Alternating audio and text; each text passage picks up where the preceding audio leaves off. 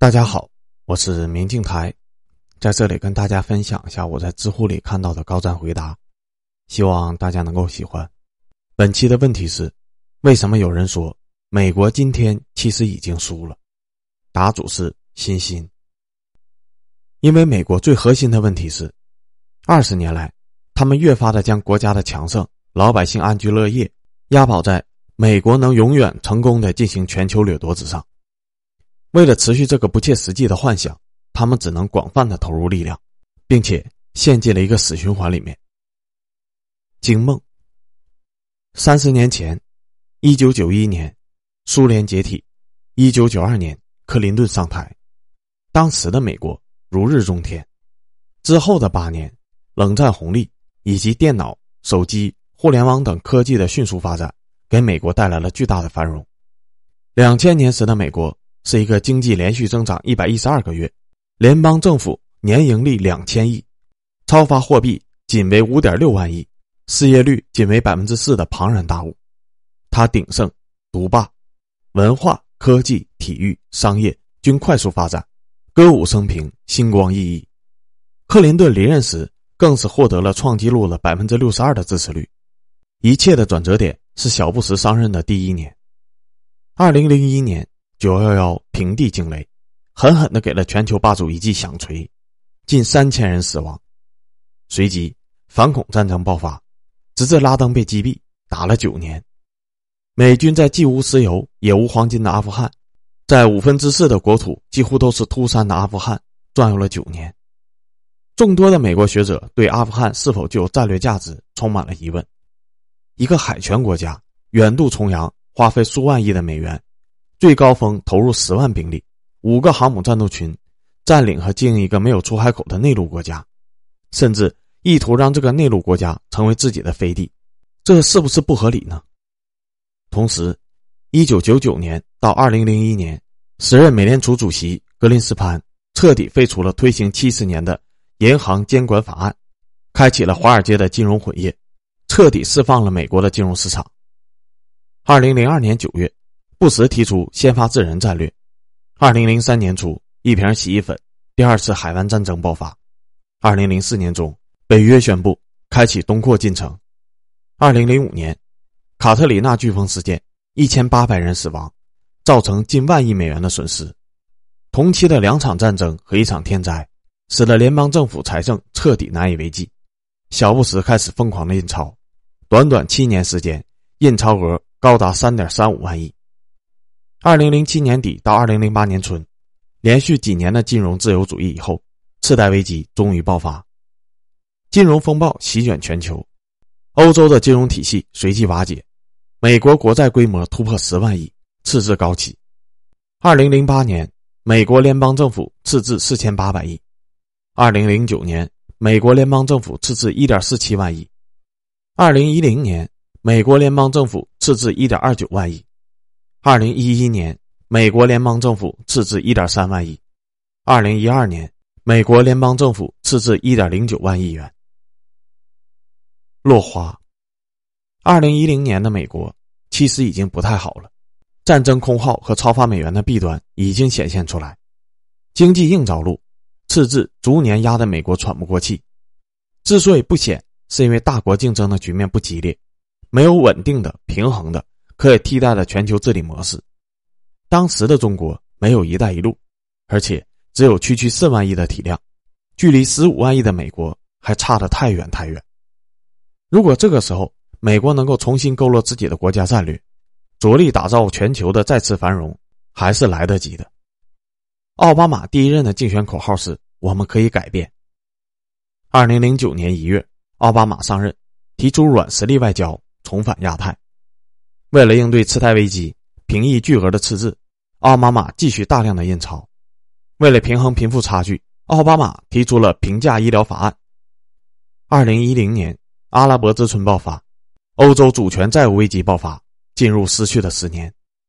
二零一一年春，奥巴马宣布，为了阻止即将发生的大屠杀，美国出兵入侵利比亚。二零一三年，北约东扩，推进到了沙俄腹地，兵临城下。乌克兰危机爆发，二零一四年，克里米亚并入俄罗斯。二零一三年叙利亚战争爆发，二零一五年俄罗斯宣布出兵，叙利亚陷入僵局。二零一五年欧洲难民危机升级，多地恐袭。二零一六年英国脱欧，二零一六年美国国家债务规模突破十九万亿。至此，美国和欧洲盟友等主要的西方国家全面陷落。魔王，故事到这里，大的轮廓其实就非常差了。风起云涌，筋疲力尽，短短十几年，全球让单极霸权折腾的皮开肉绽、奄奄一息。在克里米亚和叙利亚的两次连续破防，也让全世界质疑美国是否还拥有按照自己意愿改造世界的绝对能力。颓势公开化，美国不再伟大。就在这千钧一发之际，美国的民主机制终于体现出了强大的纠错能力。大董王横空出世，受命于危难之时。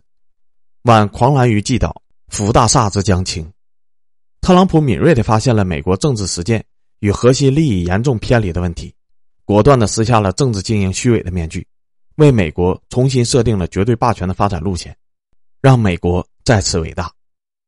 特朗普在位的四年，提出了“美国优先”，美国从十三个国际组织、条约、协议中退出，美国国债规模突破二十八万亿，四年举债九万亿。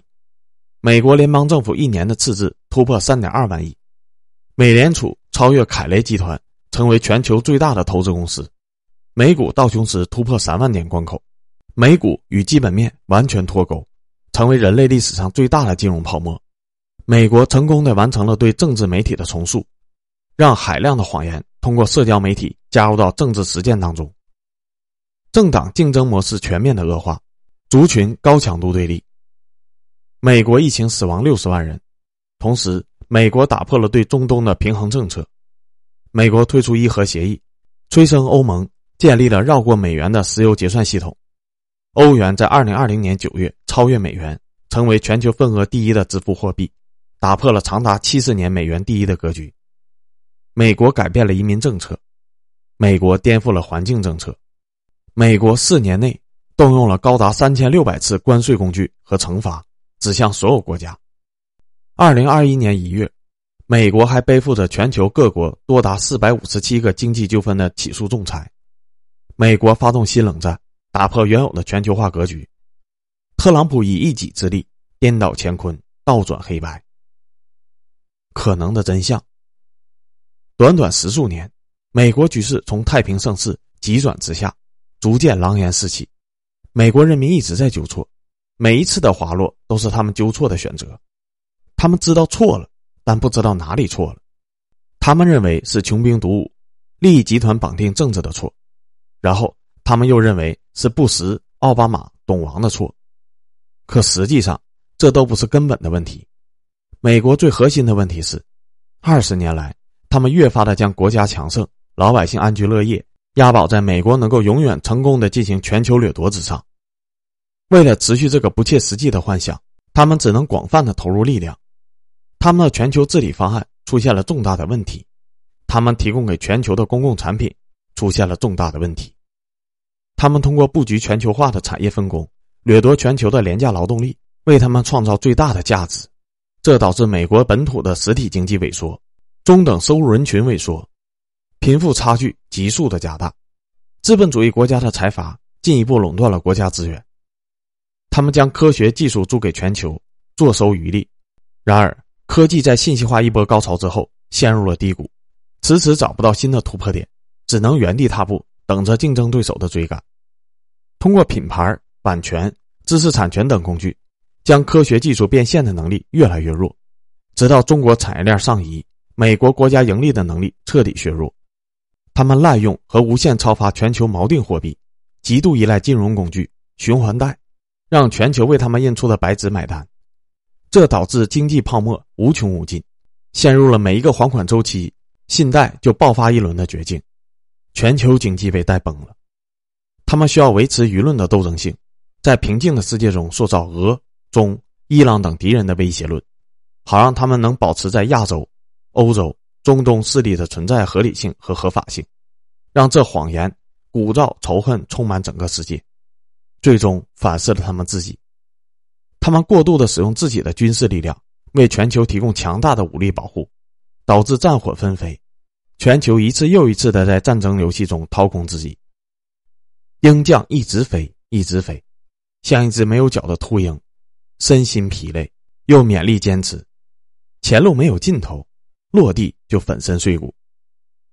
印美元不能停下来，因为联邦政府赤字每年都高达一万亿，全球化的分工不能停下来，因为已经超发了近三十万亿的巨量国债和全球市场里飘着的难以计数的美元，需要庞大的国际贸易去支撑和稀释到各个国家里去。科技全球化的大趋势难以逆转，资本家带着科学家套利的模式无法改变，因为闭关锁国无法变现，财阀会闹脾气，舆论战不能停下来，因为一旦没有了威胁，所有国家的人民都会问：为什么美国需要驻军在我们的国家干我们的女人？军队不能停下来，因为他们必须展示武力，要给所有人信心，让他们继续用美元交易。一切都不能停下来。环环相扣，周而复始，就像游戏里的无尽模式。特朗普是他们换一种掠夺方式的尝试，只是这次尝试特别不成功而已。拯救，三位五任总统没有绝对的好或者不好，每一任都励精图治，按着自己的药方呕心沥血，但是坑挖的越来越深，越来越大。美国打补丁式的救国方案已经走了二十年。事实说明，效果甚微。美国不能永远以掠夺全球为立国之本，这会儿又指望得过脑瘤而且已经高龄的拜登去救，怎么救呢？如果叫我来看，真的唯有以下十六个字：放弃幻想，韬光养晦，自力更生，艰苦奋斗。一、放弃幻想，放弃对单极霸权不切实际的幻想，接受亚洲崛起的现实。接受全球板块化的势力格局，停止对全世界无意义的胁迫和威胁。国家定位是重要的，定位做不好，百姓和精英们都陷入霸权消逝的焦虑和恐慌。恐慌之后就是鼓噪、愤怒，所以调子要改，舆论风向要切合实际，不要把民主自由搞得像邪教一样，这才能让选民清醒下来，才能踏踏实实的过日子。舒缓舆论的斗争性。不要看谁都是敌人，不要随便妖魔化，不论是对内还是对外，让那些只会批判的公知、活在梦里的公知通通闭嘴，让他们去研究歌剧、政治政策，跟他们就没有关系，这样才能根本性的缓解国内国外的对立。二，韬光养晦，身份转变，权力过渡，从世界的领导者转变为参与者，重新设定自己的核心利益，减少无意义的关注和投入。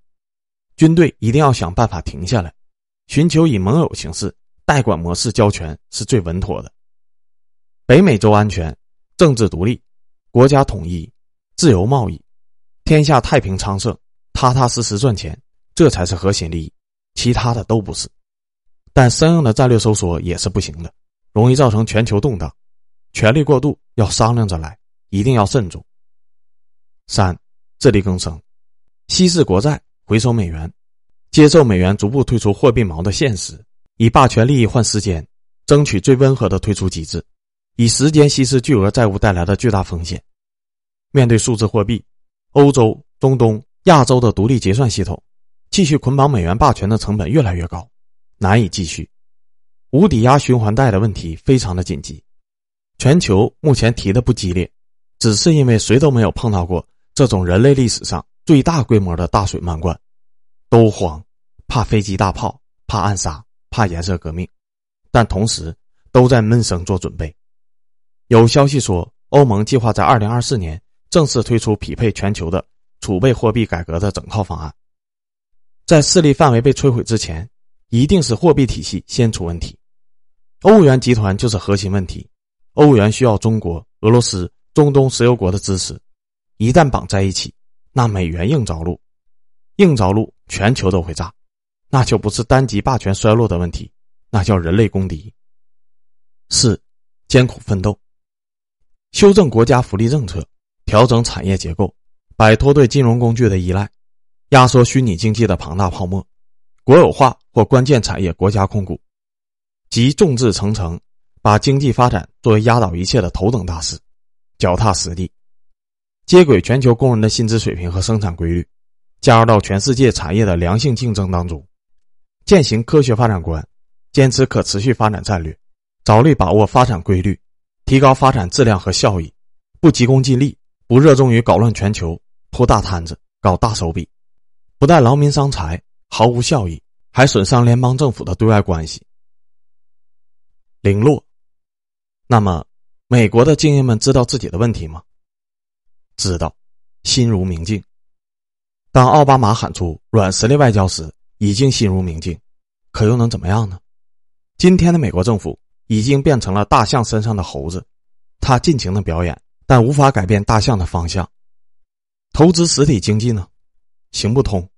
压缩经济泡沫招来的会是硅谷和华尔街的疯狂绞杀，资本的力量已经无法阻挡。重置美元呢，行不通。为什么那么多的资本、科学家、人才往美国跑？因为钱多，美元来的容易。美国的公募基金已经高达二十五点七万亿，是中国的十余倍有余。私募基金更是高到天文数字，难以数计。钱生钱更容易。这一切的本质是美元作为全球锚定货币，它花白纸，全球买单。一旦失去美元霸权地位，这个竞争力循环瞬间就会崩塌，何以为继呢？树倒猢狲散而已。内部整合，没戏的。舆论已经完全不可控制。全球经济的特性，必将炒作更多的问题和漏洞，造成更大的对抗和撕裂，不论对内还是对外。美国从来没有像今天一样如此的远离科学逻辑和事实，这怎么搞内部统合呢？文化革命还是大清洗？控制失血，呸！军队已经新型的军阀化。特朗普初期，也就是二零一七年，对军费进行了二十几年来第一次审计，花了两亿美元，请了近三千名会计。结果呢，意外死亡了两个财务军官，一个审计人员，然后就原地蒸发。所有的媒体都突然晋升，审计报告成了最高级绝密，好像这个大审计从来就没有发生过一样。军队。已经到了需要打倒军阀的程度了，哪怕这一切都可以，还需要一个稳定的外部环境配合。可外部环境真的愿意配合吗？真的能配合吗？所以归根到底，特朗普这路子反而像是对的。反全球化，凭借还强大的实力，能强点是点，就这条路能耗得久一点。英国经济变第二后三十年才失去了绝对的霸权，说话完全不好使。用了五十年，美国全球第一的军事、经济、科技、货币，它在若干年内依然拥有影响世界的绝对能力。写在后面，衰落和崩溃这两个词区别挺大的。人过中年，从身强力壮到重科不起，往往需要几十年。从历史的经验中，我们得知，一个大国的崩溃，故事的剧本往往是这样的：他从逐渐失去改造。塑造世界的绝对能力，到慢慢的失去对诸侯国的绝对控制，到综合国力失去一超多强的绝对地位，到群雄逐鹿，然后经过多年的努力折腾之后，或重返第一，或最终进入国家体制崩溃和重塑的周期。那咱们判断美国目前的情况是在哪里呢？即便美国真的衰落了，中国就能由此获得在世界新局面中的优势地位吗？旧的平衡被打破。不等于新的平衡建立，中间可能有很长时间的震荡期。现在的情况是，不光美国有美国的问题，中国、欧盟、印度、沙俄这些体量的大国，都有自己机制和体制上的 bug 和问题。他们在解决内部矛盾的同时，还要顶住美国和竞争对手给的排山倒海一般的巨大的外部压力。假使有朝一日，单极强权瓦解，取而代之的可能并不是另一个单极。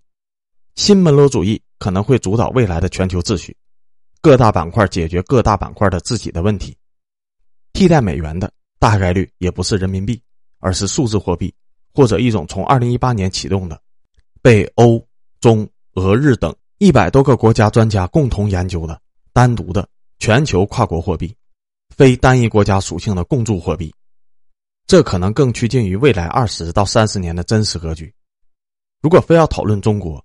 中国最差的局面，是如俄罗斯一样，国土安全上众多邻国激烈的敌对，恨不得食其肉，啖其骨；经济上，欧美近三百项的制裁，并且被核心的市场长时间的隔离，所有的资金和技术都畏惧制裁，都进不去。内部民生凋敝，越发的风声鹤唳。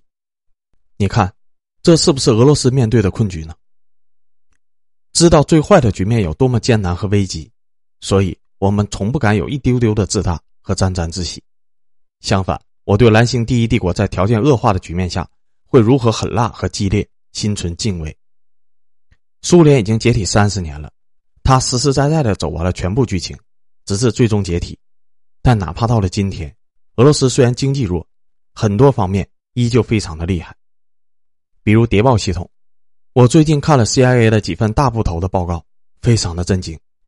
沙俄的情报网覆盖全球，他们竟然还要控股几个全球发行量很大的大媒体，比如俄罗斯的军工系统。俄罗斯的武器出口份额一直在保持全球第二，多项技术比肩美国，长期困扰咱们的发动机技术，人家都不叫事儿。比如全球的地缘政治能量，在中东、欧洲，毛熊其实还挺豪横的，是有一定话语权和势能的。苏联尚且如此，所以咱们不能幻想美国国力衰落以后就人间蒸发，不会的。鹰将会在特别久的时间里影响全球，他的全球党羽不会马上就树倒猢狲散，还会和我们拉扯特别久。这不是盛世威严，苏联就是真实的参照。我认为美国的大趋势也是向群雄逐鹿这个方向去了。